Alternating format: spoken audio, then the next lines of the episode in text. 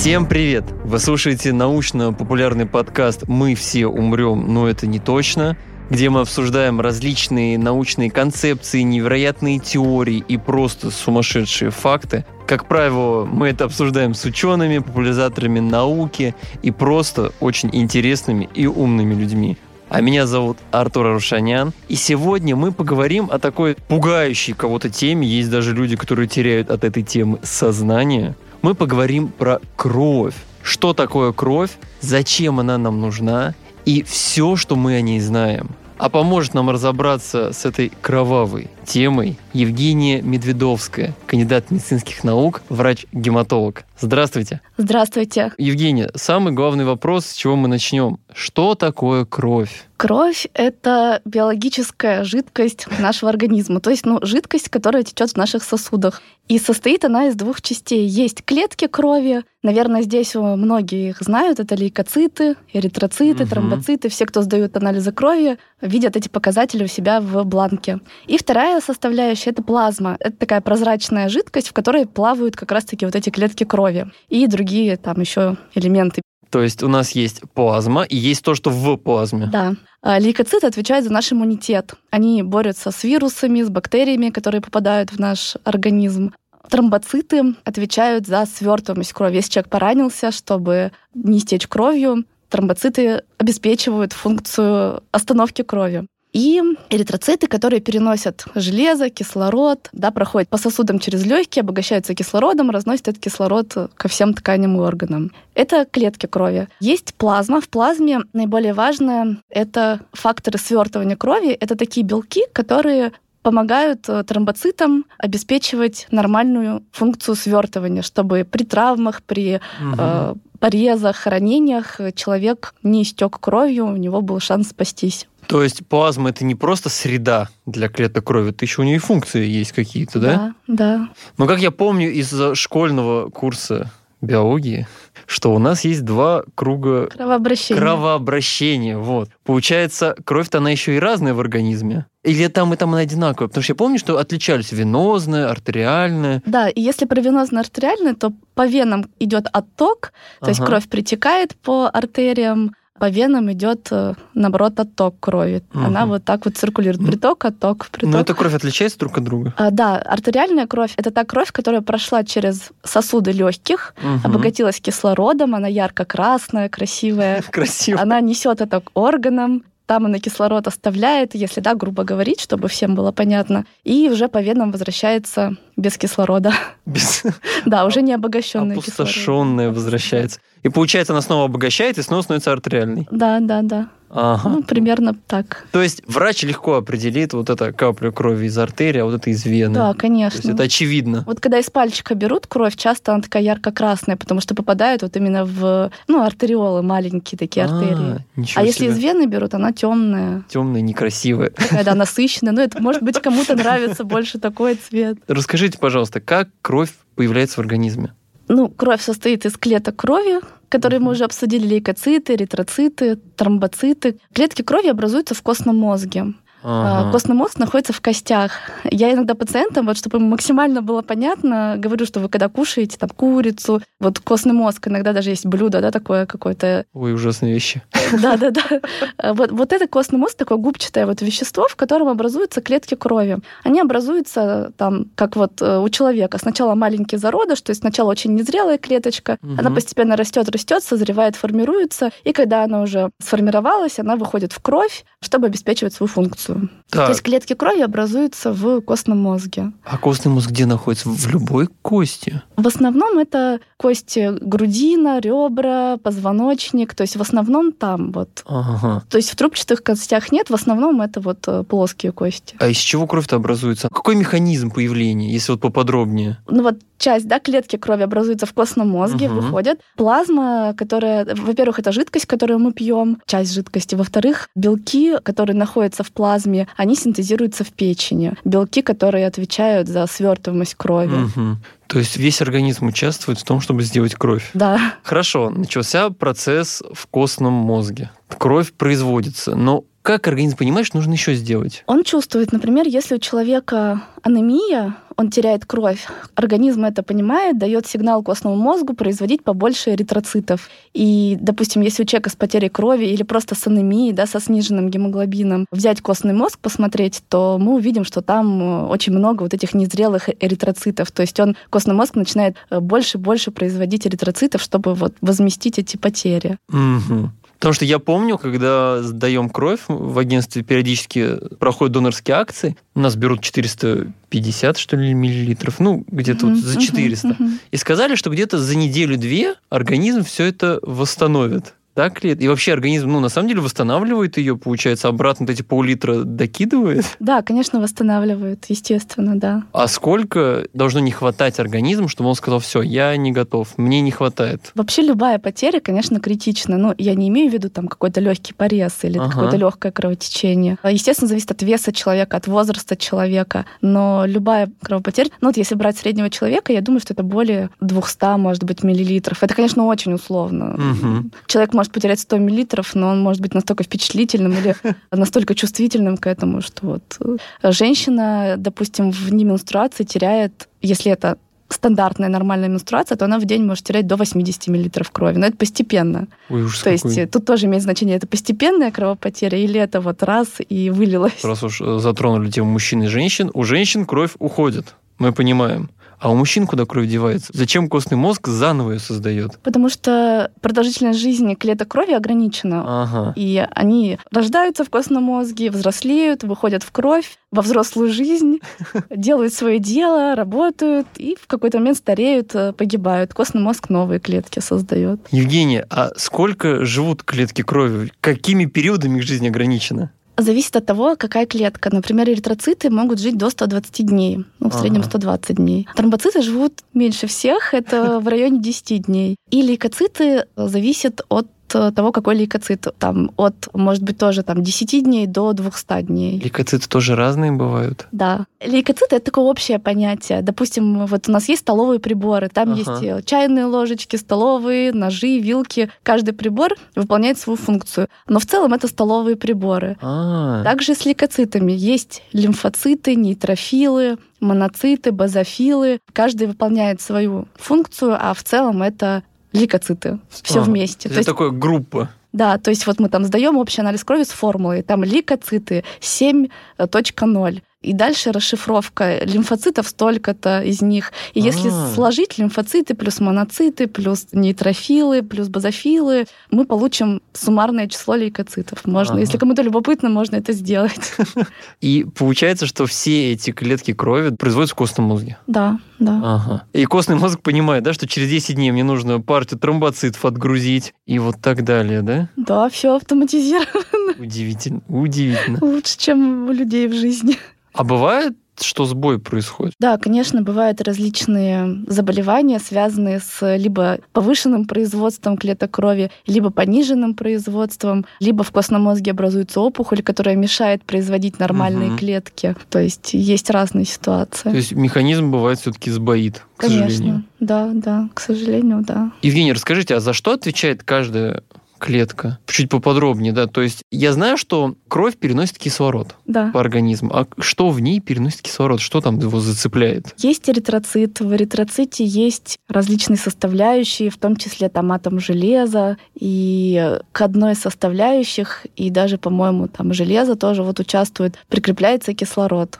Угу. И эритроцит тащит его дальше. Насыщает, да, клетки? Насыщает, да. Ага. То есть за транспорт эритроциты. За транспорт кислорода. Кислорода. Да.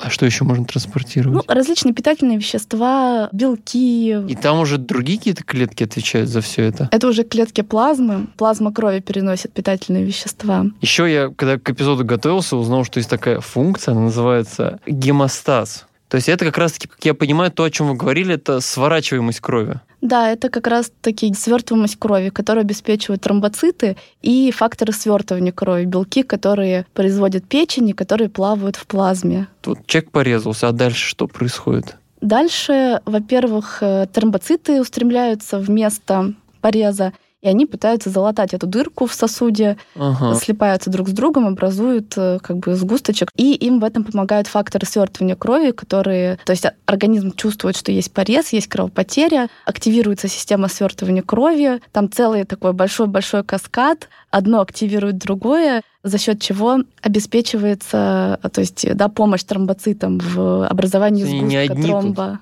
Они не одни Не борются. с одни, не одни, да. Получается, тромбоциты со всего кровопотока, то есть со всего организма устремляются? Э? Не-не, не со всего организма, ну сколько нужно.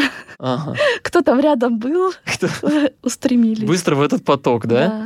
Ага. Ну, конечно, если это большая кровопотеря или там какое-то такое другое состояние, которое очень сильно нарушает вот, систему свертывания крови, то может быть диссеминированное. Что это такое? Это когда образуется много-много там тромбов в мелких сосудах, да, то есть система свертывания крови выходит из-под контроля на фоне там тяжелой инфекции, но это прям очень тяжелая реанимационная. Начинает все сворачивать. Ну, типа, да, вот если так простым языком сказать, то да. Ужас какой. да. И в этом случае, получается, работа системы нарушается. Да, и там э, может быть еще пошатнуться равновесие, там может быть как и одновременно и слишком много тромбов образуется, и одновременно может быть склонность к кровотечениям. То есть вот полный хаос происходит. Но это, конечно, состояние, с которым мы не можем столкнуться вот так дома вдруг посреди обычной жизни. Это обычно тяжелые реанимационные пациенты. Чтобы никого не напугать, То есть, если порезали палец, знаете, такого не будет. такого, такого не будет. Организм сразу придет к вам на помощь. Получается, одни из главных да, функций, которые мы уже назвали, это транспорт, да, какие-то Да. питательные вещества, кислород, это гемостаз, то есть сворачиваемость крови, чтобы там наши порезы. А еще, как я понимаю, кровь может защищать организм. Да, от инфекции. А как это происходит? Что в ней защищает нас? У нас есть лейкоциты, как раз про которые мы уже говорили, которые обеспечивают иммунный ответ. Э, Есть э, специальные клетки, которые, э, кроме лейкоцитов, тоже есть макрофаги, есть. То есть попадает вирус в организм или бактерия, она распознается одной клеткой, хватается, показывается другой клетке, посмотри, тут что-то стрёмный какой-то чужеземец попал. Другая клетка рассматривает, если это действительно вирус или бактерия, то ее разрушает съедает или разрушает. Ага. За это, получается, отвечают какие лейкоциты? Есть разные типы иммунитета. А, Есть, Мы про всех хотим знать. да, в основном это лимфоциты и нейтрофилы. Ага, а, а каждый за что отвечает? У них схожие функции или они различаются по А, применению? Лимфоциты, они могут выделять антитела. Вот сейчас в эру ковида мы много говорили про антитела. Как раз-таки вот лимфоциты, они могут выделять антитела. Мгм. Если человек попал уже какой-то вирус, бактерия, защитные вот эти антитела вырабатывают. А другие типы лимфоцитов могут распознавать чужеродный вот этот агент а, и его там сразу хватать, предоставлять, показывать клеткам, которые уже могут его там съесть или разрушить. Ага. Так, а вот второй тип вы назвали? Нейтрофилы. Да. Нейтрофилы как раз-таки они могут обеспечивать фагоцитоз. Фагоцитоз — это когда съедает клетка вирус, там, бактерию, чужеродный микроорганизм, попавший в человека. То есть, получается, одни лейкоциты могут обнаружить, а вторые съесть? Да, да, да. Обалдеть. То есть это такая... Это У них гру- там целая групповая работа, да. То есть это получается отлаженная. группа, которая полностью на самообеспечении. Да. Сами нашли, сами уничтожили, никто нам не мешайте. А, Да, но они работают, обеспечивают свою безопасность организма, отвечают за безопасность. Мгм. Еще какие-то... Еще могут выработать антитела, которые при повторном попадании этого микроорганизма, этого же самого, а, его сразу уже распознают, и уже этот процесс будет быстрее Ага. происходить. И человек может или более легко переболеть, быстренько они там с этим разберутся, а, или вообще не заболеть. То есть, получается, когда вот э, в эпоху ковида брали тест на антитела, это как раз-таки заслуга гликоцитов, что они постарались, и эти антитела вообще есть. Да, да. Мгм. А конкретно Б-лимфоцитов, да. Б-лимфоцитов, интересно. Да, ну вот как раз-таки Б-лимфоциты, они распознают эти чужеродные клетки, э, там, вирусы, бактерии, и вырабатывают вот эти антитела. То есть антитела, которые мы определяли при ковиде у себя, иммуноглобулины, это как раз их вырабатывают Б-лимфоциты. Ага. А есть Т-лимфоциты, которые как раз-таки активируют иммунный ответ, чтобы уже бактерию или вирус разрушили. Ага. То есть лейкоциты это вообще какие-то терминаторы в нашей кровеносной системе. Да, То да. есть они нашли, сообщили, и не просто ждут, пока кто-то что-то будет делать, а они сами уничтожили и сами еще выпустили антитела, чтобы в следующий раз побыстрее Да, ну разбираться. разные типы лимфоцитов Ну делают да, разную да. функцию. Это все как вот, э, может быть, э, в военной истории есть разведка, э, Ага. есть там киллеры, есть которые обеспечивают безопасность, э, не знаю, там какие-то... э, ПВО. Да, вырабатывают какие-то, ну, там, антитела, я даже не знаю, с чем сравнить. Ну вот как обеспечение безопасности в нашей человеческой жизни, так и она обеспечивается в организме. Каждый свою функцию обеспечивает. Кто-то находит, кто-то выслеживает, кто-то убивает, кто-то профилактику какую-то создает, чтобы в следующий раз э, не проникли больше. Чтобы неповадно было больше в организм приходить. Да, да. В общем, лейкоциты опасные. Опасно, Надо с ними аккуратнее. Я понял.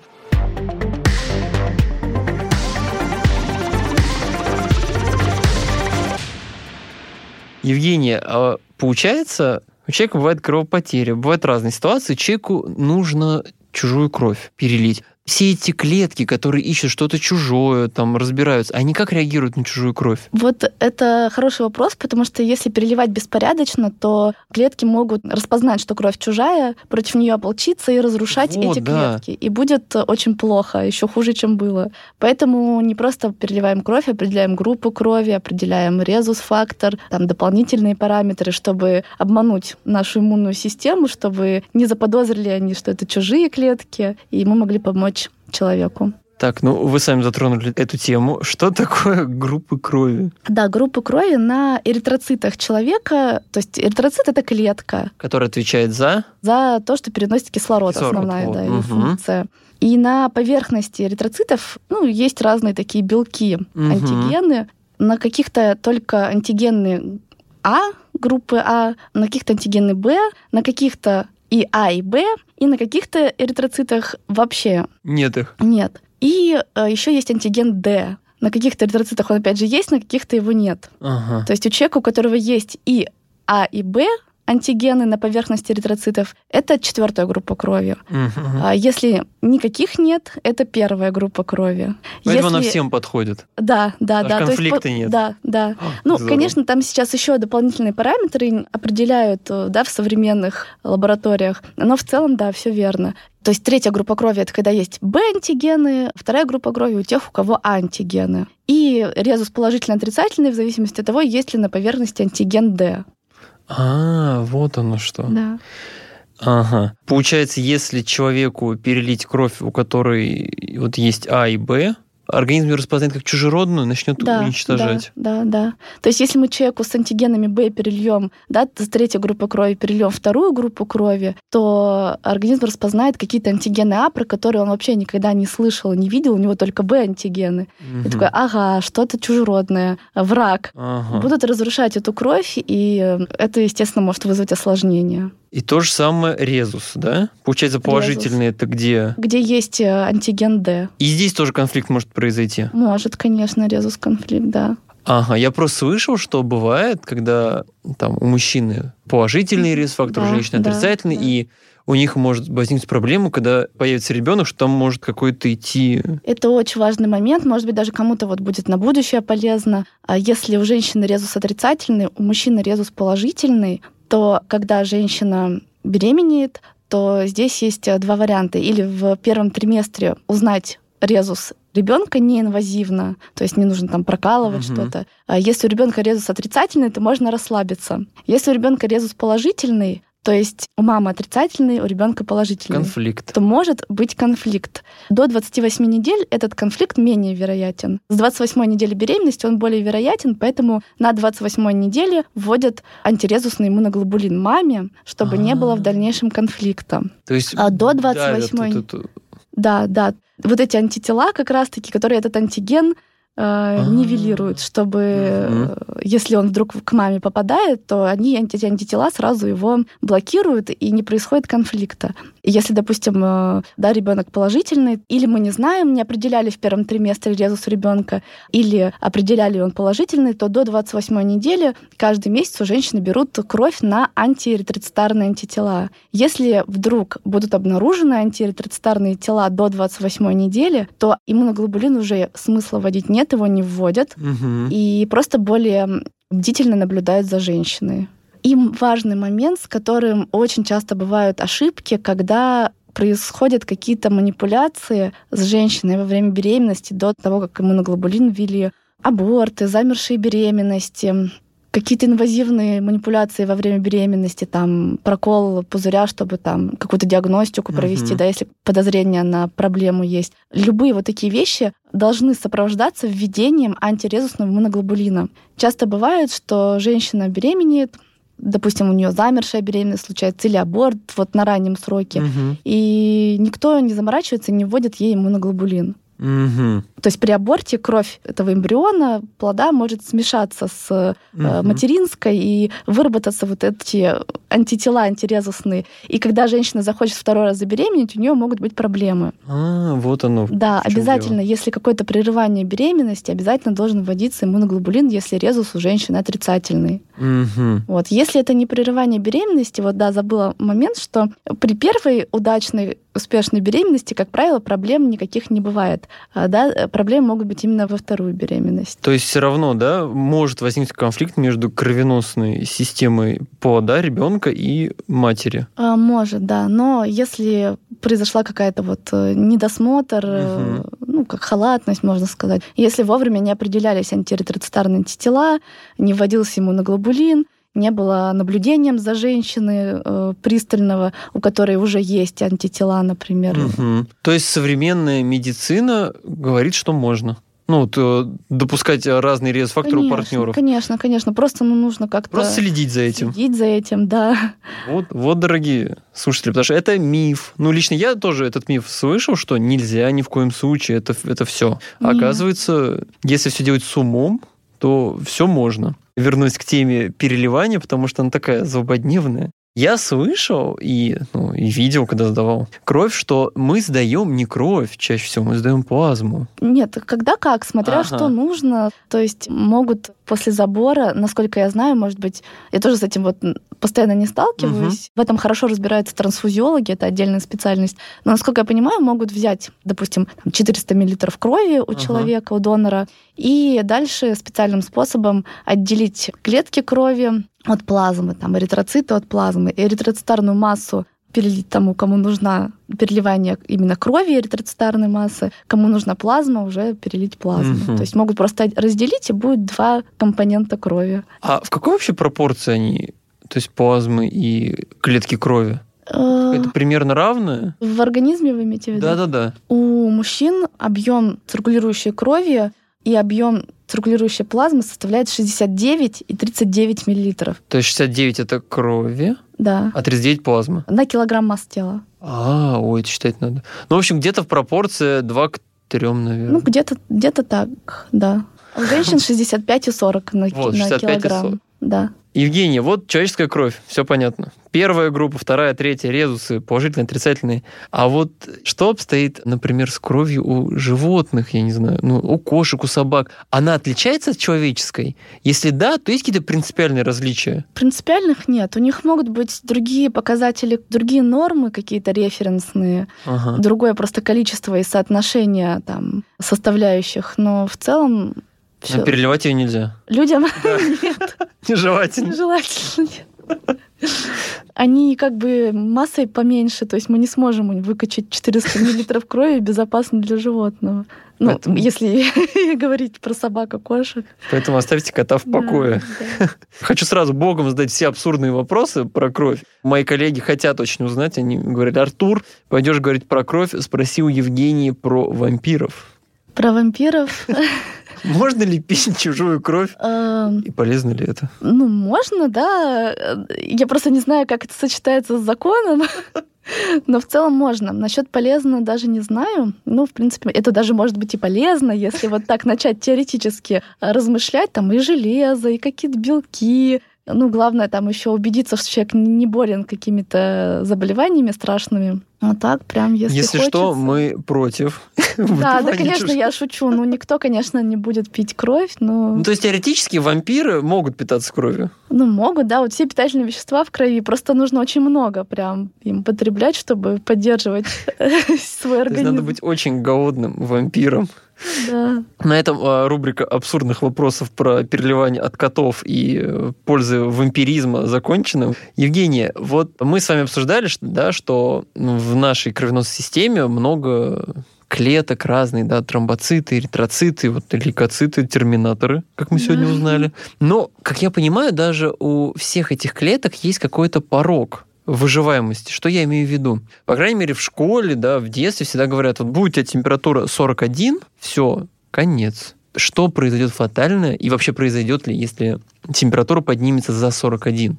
Температура а, тела. Да. Тут мы больше даже говорим о белках, потому что у нас да, организм состоит из белка и в крови, и в других э, да, структурах много белка. И при температуре выше ну, наверное, да, 41 уже происходит денатурация белка, то есть белок сворачивается, сворачивается. сворачивается.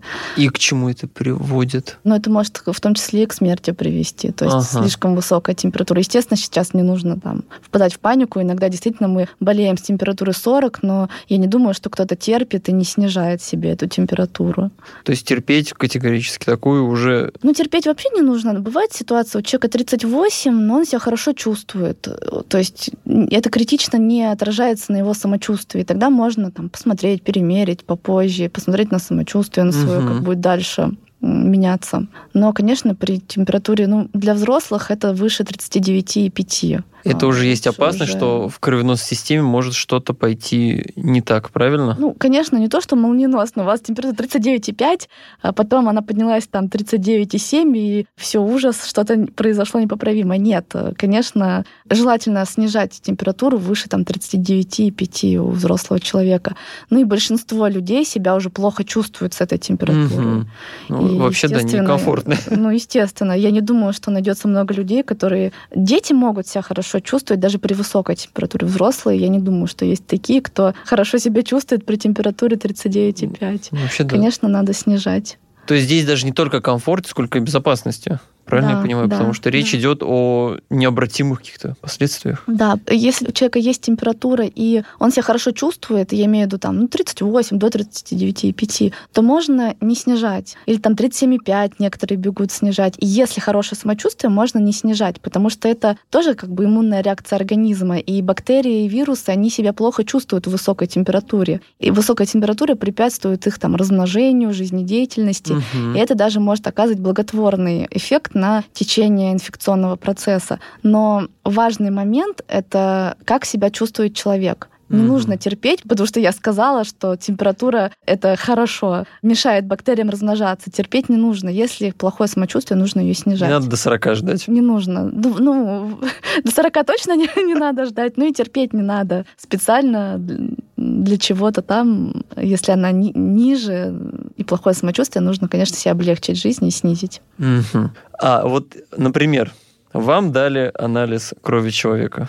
И вот там расписано все. Вы, глядя на эти цифры, вы все сможете сказать про человека? Насколько вообще кровь наша информативна с точки зрения, чтобы вот посмотрел на анализ, ну все, мне все понятно, что с тобой. Не всегда. Есть заболевания, которые не отражаются совсем на показателях анализов крови общего анализа крови. То есть кровь может быть идеальная? Да, да, да. Ну, а смотря человеку нехорошо уже. Да. Ну, допустим, заболевания щитовидной железы, они далеко не всегда отражаются на общем анализе крови или там на биохимическом анализе крови.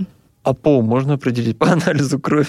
Нет, нет. То есть тоже нельзя. То есть это, это чисто такая статистическая, и уже по ней врач может интерпретировать что-либо. Да, да. А вот так чисто по анализу ну, мы можем, допустим, если в анализе крови есть какие-то изменения в общем анализе крови, ага. мы можем предположить, э, для каких заболеваний могут быть характерны эти изменения. Но, конечно, для того, чтобы сделать адекватный вывод, грамотный, мы должны в первую очередь смотреть на человека, угу. узнать его жалобы, анамнез, осмотреть его, поговорить с ним. Это даже важнее бывает, чем анализ крови. То есть анализ не панацея на самом деле? Нет, нет, конечно. Потому что часто бывает, приходишь, сразу кровь сдавай. Да, это, это важно, но э, вы идете сдавать кровь, а потом э, доктор все равно вас спрашивает, а на что жалуетесь, угу. а что было, как раньше, как сейчас, может быть, там осматривает, если нужно это ему. Евгения, тогда вот послушал нас какой-нибудь молодой человек, школьник, э, выпускник университета, биофака, медицинского университета, чего угодно. Вот послушал и думает, как же интересно, кровь, сколько всего непонятного, сложного.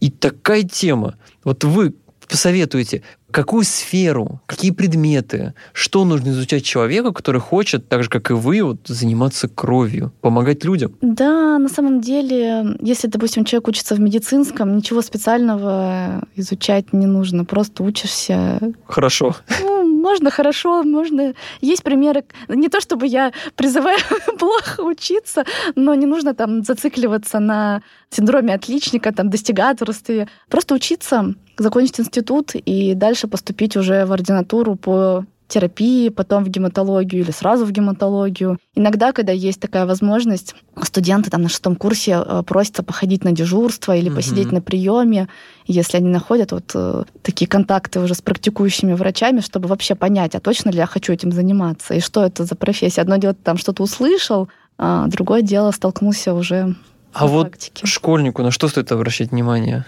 Биология, может, химия? Ну, конечно, биология, химия, да, потому что это входят вступительные экзамены. Угу. Но в дальнейшем зачастую они то есть та биология и химия, которую мы изучаем там, на первом курсе или в школе, угу. как правило, она нам не нужна в дальнейшем. Угу это как бы хорошая база, чтобы, да, немножечко была, ну, были какие-то базовые знания, и было легче изучать уже более что-то сложное. А зачем вообще химия? Потому что все вот эти наши процессы в организме, они тоже связаны с... Они построены на биологических, химических процессах. И это важно понимать, знать, да, что не просто там кровь что-то течет. По-хорошему важно понимать, как это все происходит. Много-много-много процессов. Но Опять же, многие не знают и не понимают, но при этом они хорошие доктора. Они просто знают свою специальность, у них хорошее клиническое мышление. Ну, в общем, интерес, труд, все перед Да, да, да, да. Евгения, большое спасибо.